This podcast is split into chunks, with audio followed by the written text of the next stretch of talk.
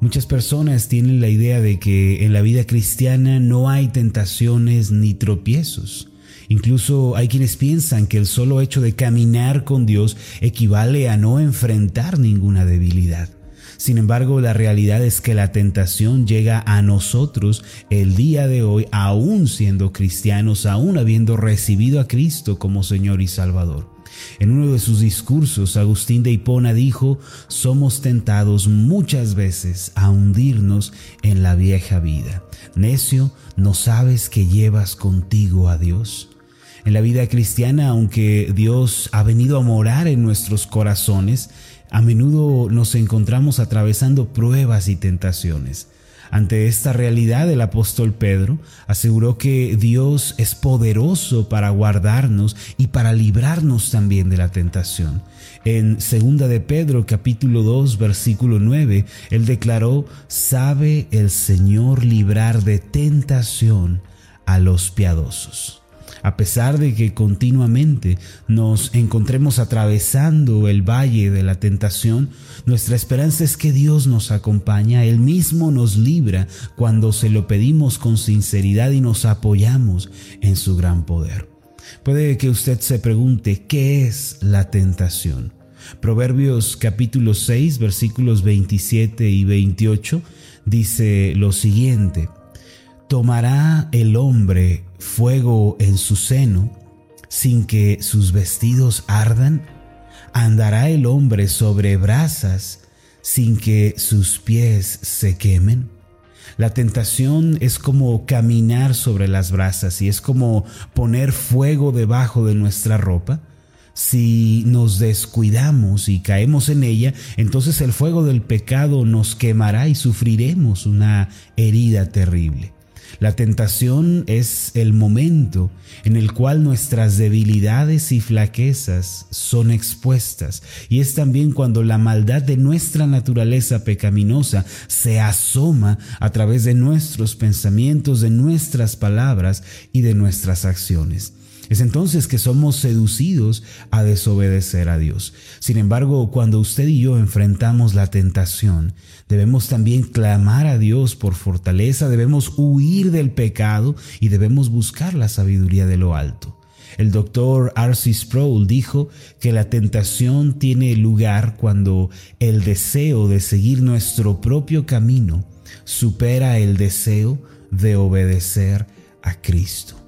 La tentación no es el pecado como tal, sino que es la invitación a pecar presentada ya sea o por el mundo o por el diablo. En síntesis, la tentación es un momento en que nuestra debilidad se evidencia y somos invitados al pecado.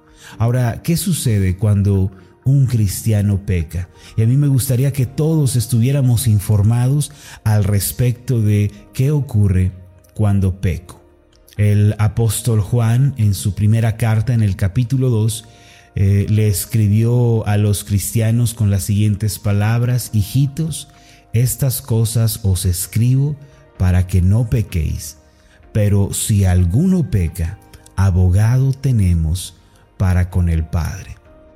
El deseo de Juan, así como el deseo de Cristo, es que nosotros no pequemos, que no llevemos vidas de desobediencia y de rebeldía. Pero Él añadió, y si alguno peca lo que significa que los cristianos puede ser que en ocasiones tropiecen y batallen con el pecado, pero la pregunta es, ¿qué ocurre cuando nosotros pecamos? ¿Acaso somos dejados y abandonados por Dios? ¿El Espíritu Santo se va de nosotros? ¿Quedamos otra vez en un estado caído, en un estado de condenación eterna? ¿Qué es lo que sucede cuando nosotros pecamos? Primero, es importante aclarar algo. La salvación que Dios nos ha dado si verdaderamente hemos nacido de nuevo en la regeneración, si hemos sido perdonados, eh, librados de nuestros pecados en la justificación de Dios, entonces esta salvación no se puede perder ni nos puede ser quitado el don de la vida eterna. Y esto es lo primero que tenemos que aclarar. La salvación es una obra comenzada por Dios, hecha en Dios y culminada por Dios, sin que nosotros participemos de ninguna manera para llevarla a cabo. En todo caso, nosotros solo la recibimos como un regalo de su asombrosa misericordia y gracia. Dicho de otra forma, la salvación no es nosotros aferrándonos a Dios para venir a Él o para conocerle, más bien la salvación es Dios tomándonos y llamándonos a conocerle, a adorarle y a servirle. Si nosotros fuéramos quienes lo buscamos y nos asimos a Él, entonces la salvación podría perderse en el momento en que nos debilitáramos y soltáramos su mano. No obstante, en la salvación no es eso lo que sucede. Dios nos toma a nosotros con su brazo poderoso y nos salva. De esta forma, aunque podemos flaquear y aunque nos debilitamos, nuestra permanencia en Dios no depende de nosotros, sino de su gran poder y de su fidelidad y amor. Ahora, ¿qué ocurre si tropezamos con el pecado? Si pecamos, vamos a ser perturbados en nuestra mente, eso sí sucederá. Dios no nos soltará de su mano, no perdemos la salvación, no quedamos otra vez en un estado caído como antes de conocer a Cristo, no, pero lo cierto es que nuestra mente sí se ve perturbada y nuestra comunión con Dios se ve afectada. La ansiedad, la decepción se apoderarán de nuestro pensamiento y no tendremos paz por ello. Además, los deseos de orar, de leer la Biblia se van a disipar como la niebla. Incluso puede que nos sintamos tan avergonzados que no deseemos ir a la iglesia. Por lo tanto, el pecado es el peor enemigo en la vida espiritual. Es el enemigo más grande de la paz y de la felicidad. Si le damos entrada en nuestra vida, si lo consentimos, en realidad estamos atentando contra nosotros mismos. Hace tiempo leí la manera en la que un esquimal mata a un lobo. Cabe mencionar que es algo espantoso, pero esta representación nos ofrece una perspectiva apropiada sobre la naturaleza autodestructiva del pecado y la manera en la que la tentación nos desgasta hasta arruinar nuestras vidas. Eh, permítame explicarle cómo un esquimal eh, caza a un, eh, a un lobo salvaje. Primero, el esquimal cubre un cuchillo con sangre de animal y lo deja congelar. Después añade otra capa de sangre y otra y otra, así sucesivamente hasta que la navaja está completamente escondida bajo la sangre congelada. Después el cazador esconde el cuchillo dentro de la nieve con la hoja afilada mirando hacia arriba y espera durante la noche. Cuando el lobo sigue su instinto hasta la fuente del olor y descubre la carnada, comienza a lamerla, eh, probando la sangre fresca que está congelada. Entonces, guiado por su instinto, empieza a lamer más y más rápido mientras descubre poco a poco la hoja afilada sin poder detenerse, embriagado de su instinto, con mucha más fuerza cada vez, el lobo lame la hoja afilada en la oscuridad de la noche.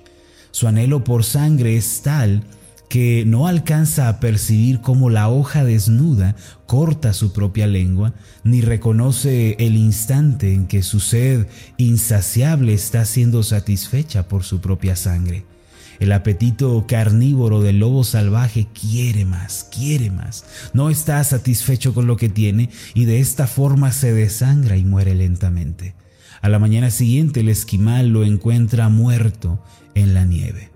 Algo similar sucede con la tentación y con el pecado de una manera casi imperceptible viene a nosotros eh, esa idea de satisfacer nuestros deseos, de confiar en nosotros mismos, de abandonar la fidelidad de Dios, de seguir los deseos de los ojos, la arrogancia de esta vida. Lentamente si cedemos, comenzamos a llevar una vida que parece en, eh, que todo marcha bien, pero sin darnos cuenta estamos autodestruyéndonos y arruinando nuestras vidas. Qué terrible es el pecado, qué terrible es la tentación. No obstante, los cristianos a menudo tropezamos con ellos, sufrimos a causa de haber ofendido a nuestro amado y buen Dios. ¿Cómo entonces debemos tratar el pecado? Dijo el apóstol Juan en primera de Juan 2 versículo 1, si alguno peca, abogado tenemos para con el Padre, cómo debemos tratar el pecado cometido. Además, Proverbios 28, versículo 13 dice lo siguiente, el que encubre sus pecados no prosperará, mas el que los confiesa y se aparta alcanzará misericordia. Lo primero es que debemos arrepentirnos de todo corazón del pecado. Debemos comprender que el pecado es una ofensa abierta contra Dios, es desafiar su autoridad. Debemos dolernos, lamentarnos por fallarle al Señor y después debemos confesar con nuestra boca ese pecado. Debemos arrodillarnos, buscar un lugar a solas y debemos orar al Señor diciéndole, Señor, he cometido este pecado que tanto te entristece, me arrepiento de todo corazón. Debemos derramar lágrimas delante de Él. El pecado es un enemigo esclavizante. ¿A qué me refiero con esto? Que el pecado puede atarnos de manera que caigamos en un ciclo vicioso y repetitivo de fallar y de volver a pecar, fallar, volver otra vez, fallar, volver atrás. Por eso es importante que tengamos y que busquemos un compañero de oración. Ya en ocasiones anteriores les he animado a buscar a un hermano de la iglesia a un hermano maduro en la fe, que busquen a una hermana, en el caso de las mujeres, que nos rodeemos de personas que puedan orar por nosotros, que puedan estar eh, llevando nuestra carga en oración, a los cuales podamos llamar de pronto y decirle, hermano, me siento afligido, ora por mí. Eh, si nos encontramos en una situación de tentación, en una situación en la que estamos cayendo en pecado, es recomendable que busquemos a alguien que tenga madurez, experiencia, que eh, pueda estar orando por nosotros. ¿Por qué? Porque mientras el pecado se mantiene oculto, es prácticamente imposible vencerlo. Dios no quiere que nosotros cedamos a la tentación y que vivamos en pecado. Por esta razón debemos fortalecernos en la oración y en la palabra de Dios, meditando en ella día y noche. Apartarnos del pecado es un acto de supervivencia. Esto es así porque el pecado nos roba la paz, eh, nos resta energías y nos lleva a la desesperación. La clave para apartarnos del pecado con éxito es confesarlo y eh, seguir algunos pasos clave para apartarnos de él. Esto último debe hacerse de una manera muy práctica. Por ejemplo, si una persona está luchando para salir del alcoholismo, es un acto entonces muy necio ir a un lugar en el que se nos estimula a seguir tomando. Tal persona debe huir de tales lugares. Hay que pedir apoyo en oración a algún hermano en la fe y eh, permitir que otros nos ayuden con esa carga que estamos enfrentando. Es recomendable, como dije hace un momento, hacerlo de manera homogénea, es decir, si usted es un hombre, busque a un hermano, si es mujer, busque a una hermana de su iglesia y de esta manera eh, permitamos que otros oren por nosotros, que otros nos fortalezcan hasta que hayamos vencido eh, ese pecado y lo hayamos finalmente superado. Eh, la palabra nos declara cómo debemos tratar el pecado. No nos dice que al pecar quedamos otra vez desprendidos de la gracia de Dios. Más bien nos dice que evitemos el pecado, pero si caemos en él y nos arrepentimos, tenemos un abogado delante del Padre. Es Jesucristo. Permítame hacer una oración por usted. Amoroso Dios y Padre Celestial, por medio de tu Hijo Jesucristo, tú nos has revestido de su justicia y ahora podemos estar delante de ti como si nunca hubiéramos pecado. Tú has limpiado ya nuestra maldad, nos has declarado justos ante tus ojos. Sin embargo, Señor, todavía batallamos y lidiamos con el pecado en esta tierra. Todavía nos enfrentamos a la tentación todos los días. Viene a nosotros como un aliado al principio viene a nosotros como una oferta amigable, pero más tarde se convierte en algo amargo, en algo despreciable. Señor, tú nos dices que si hemos pecado, tenemos un abogado delante de ti, a Jesucristo.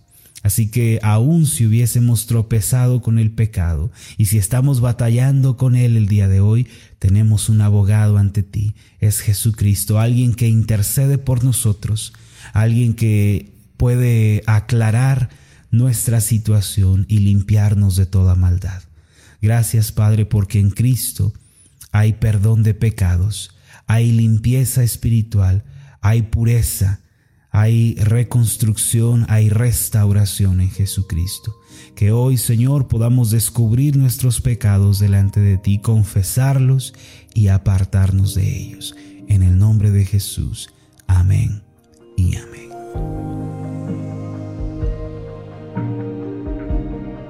Hola, ¿qué tal? Mi nombre es Marlon Corona, soy el pastor de la iglesia Ascender en la ciudad de Zapopan, Jalisco, en México. Le agradezco mucho por haberme seguido con esta meditación.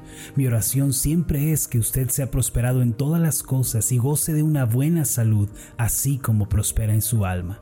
Lo invito a que ore por las meditaciones Ascender y le pregunte a Dios cómo puede usted ser de bendición para este ministerio.